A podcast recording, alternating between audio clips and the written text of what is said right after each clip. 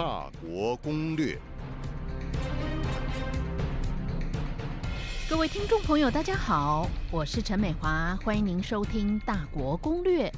一个星期之前，二月四号，北京冬季奥运开幕了。北京第二十四届冬季奥林匹克运动会开幕。因为疫情，也因为美国带头抵制，这届冬奥只有二十多位的领袖级人物参加。俄罗斯总统普京被视为出席者当中最具有影响力的领导人。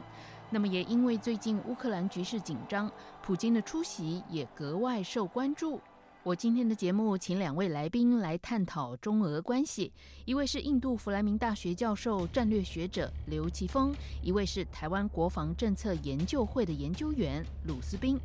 首先来看习近平和普京这两年多来第一次的实体会面。普京在开幕当天抵达北京，与习近平签署了十五项的合作协议，并且发表联合声明。声明反对美国单方主导国际秩序，中俄在乌克兰和台湾问题上相互支持，反对北约扩张，坚持一个中国，反对台独，还称台湾是中国领土不可分割的一部分。首先，请问鲁斯宾怎么看普京这一次访问？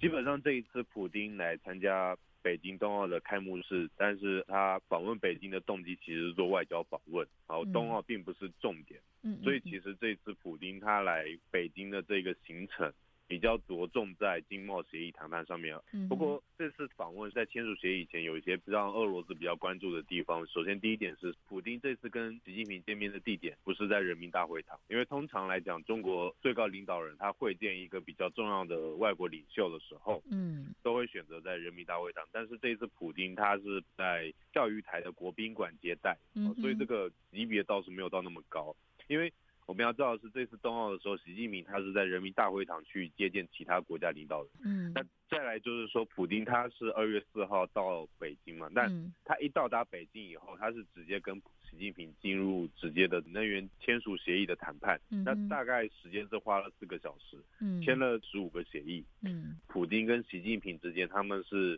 直接吃工作餐，普京没有参与习近平的正式国宴，因为在开幕式结束以后，普京他就直接离开北京了，当天就来回了。然后隔天二月五号晚上，习近平他是在人民大会堂举办招待各国领导人的一个国宴，那当中就没有普京参与的。所以其实这次俄罗斯总统访问习近平。主要是针对这十五项协议而来，然后这十五项协议几乎都是和农产品能源有关，但是这一次普京他没有期待任何的。情报或国防层级的俄罗斯官员来到北京，所以重点行程是放在这个能源协议上面。所以总体来看，这很明显对俄罗斯来讲是得利的，因为俄罗斯现在跟西方关系的这个能源的问题，让俄罗斯感到紧张了。所以俄罗斯希望赶紧把这个能源的市场扩大。嗯，所以这次普京他来北京的行程，很明显对俄莫斯科是非常得利的。嗯，所以其实基本上这一次俄罗斯跟中国之间的会面，其实。比较像是一个纯粹的经贸访问，比较没有牵涉到其他的层面。嗯，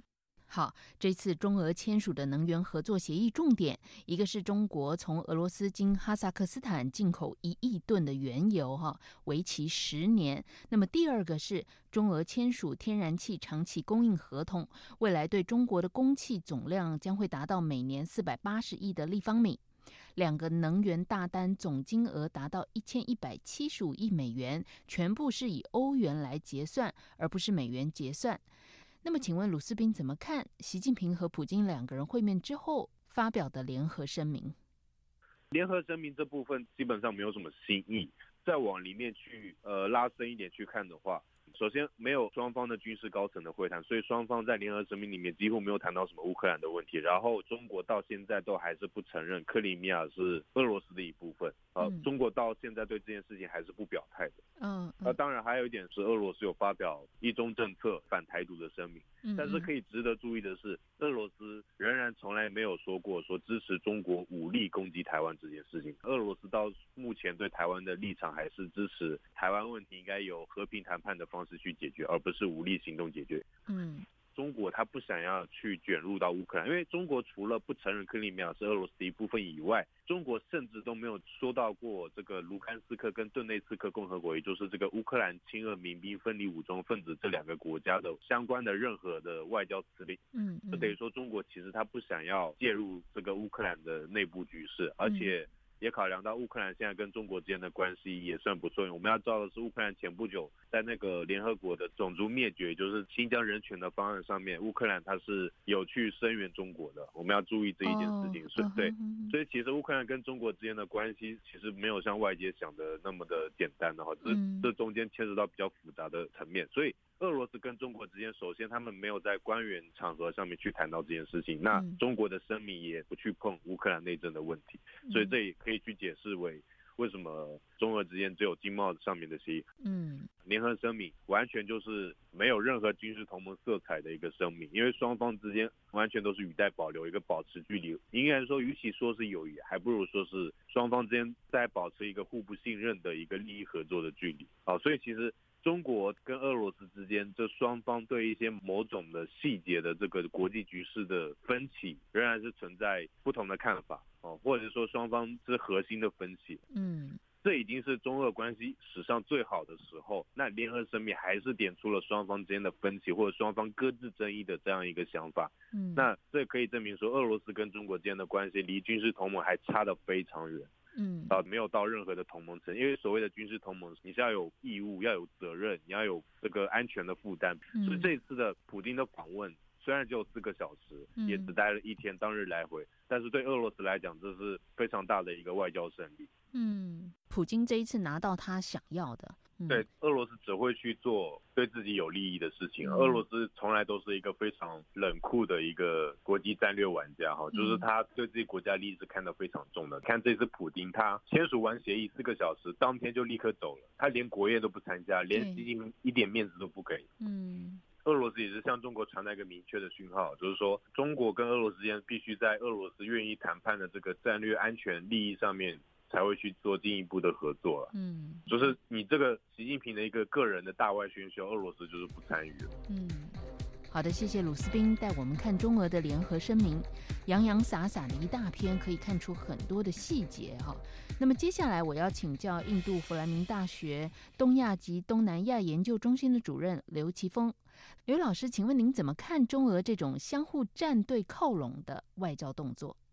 中俄的靠拢当然有它战术上的考量，在现在中美冲突的这个大环境下，我觉得中俄走在一起是不管在地缘政治上或者是在战略选择上，都是它在天生上有它的亲近性嘛。嗯，我觉得现在的情况是，俄国需要中国作为缓冲区，然后中国需要俄国作为靠山。嗯哼，那从地缘政治上来讲的话。中国跟以美国为首西方国家，特别是英国、澳洲跟美国联合起来这样子对立，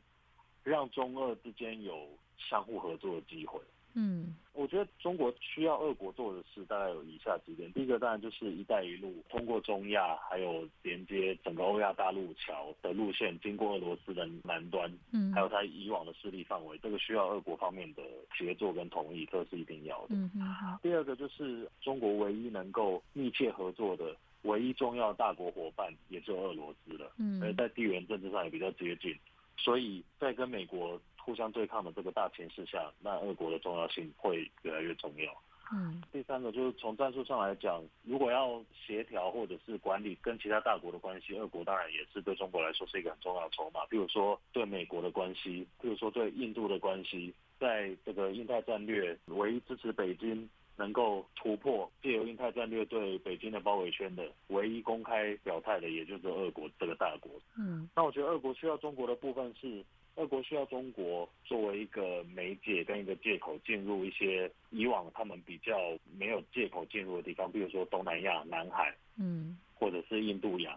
第二个的话，当然就是俄国可以拉中国来当垫背，来就是来 leverage 对美国的关系，包括天然气在内。如果美国威胁要切断北溪二号这个输气管，作为吓阻俄国不要进攻乌克兰的这样子的手段的话，那当然俄国借由跟中国的靠近。它可以把美国的这个选项给化解掉，增加俄国在外交上面的这个空间。第三个是俄国需要中国的技术资金就发展经济来讲，它需要中国方面的投资，然后中国对俄国能源、石油、天然气方面的购买，这些当然都是很重要的。嗯，那最后一个当然就是刚才说的，作为缓冲带，然后俄国作为一个欧亚的大国，在面对美国还有西方盟国对外的包围的时候，中国可以作为一个缓冲带。最重要的是，俄罗斯近几年来利用中国跟美国之间的冲突跟对峙，在里面帮自己制造出了不少的外交空间。嗯，那当然，普京自己也讲过了，他就是说，俄罗斯就像一个聪明的猴子。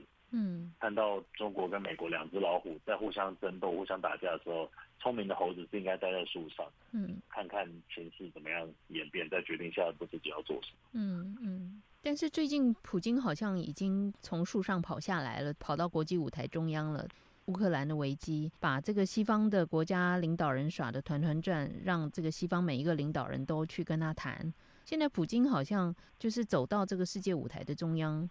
我觉得普京很了解，就是说美国目前的头号敌人是中国。嗯嗯嗯。我觉得美方已经比较清楚的确定，中国才是未来首要的目标。嗯嗯。俄罗斯算是第二目标，所以美国要做的是不要把俄国跟中国卡在一起。嗯。就是说，应该避免制造这样的情势。让中国跟俄国紧密抱团，这对美国在战略上是非常不利的。嗯，因为在冷战刚开始的时候，美方就一直想要跟中共接触。嗯嗯，就是一定要制造中俄之间的裂痕。嗯，那我觉得美国现在没有理由不做这样的事。嗯，所以美国一定是会找机会在中俄之间制造裂痕。至少不要让中俄之间紧紧的抱在一起，因为这在战略上是非常不利的。嗯，所以我觉得普京也很了解这点，他知道美国目前头号敌人是中国。嗯嗯，所以美国一定避免把他逼得太紧。嗯，所以他知道他是有空间可以操作的。嗯，因为美国长远来说是需要莫斯科作为制衡中国的。尤其是从后面制衡中国的一个一个角色。当然，我觉得普京也很了解中国还是需要俄国，因为俄国是中国唯一的大型的盟友，而且在后方，而且在一些大国关系的 management 上面，譬如说对印印度的关系，俄国也是很重要，而且日益越来越重要。因为过去这几年其实态势很明显。嗯，好的，谢谢刘奇峰。那么中俄之间在意识形态还有在利益上有相互靠拢的需要，而且普京说现在中俄关系已经达到历史最高的水平。那么中俄两国现在这种战略伙伴关系会不会进一步发展到像同盟一样背靠背、肩并肩的呃共同去对抗西方国家呢？来请教卢斯宾。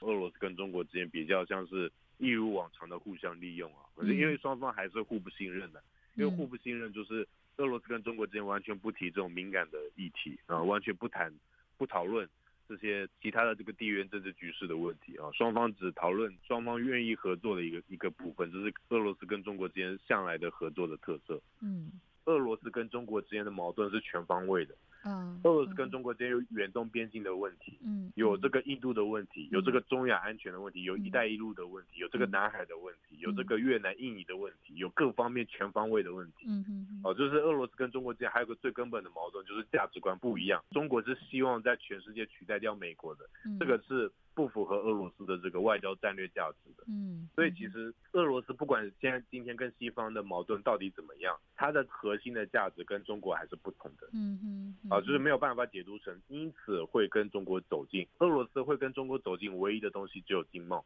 嗯，就是能源输出贸易，但是其他方面是不可能有进行一个强化互信的，这个是比较困难的，嗯嗯嗯。好，现在俄罗斯正在跟白俄罗斯进行为期十天的军事演习。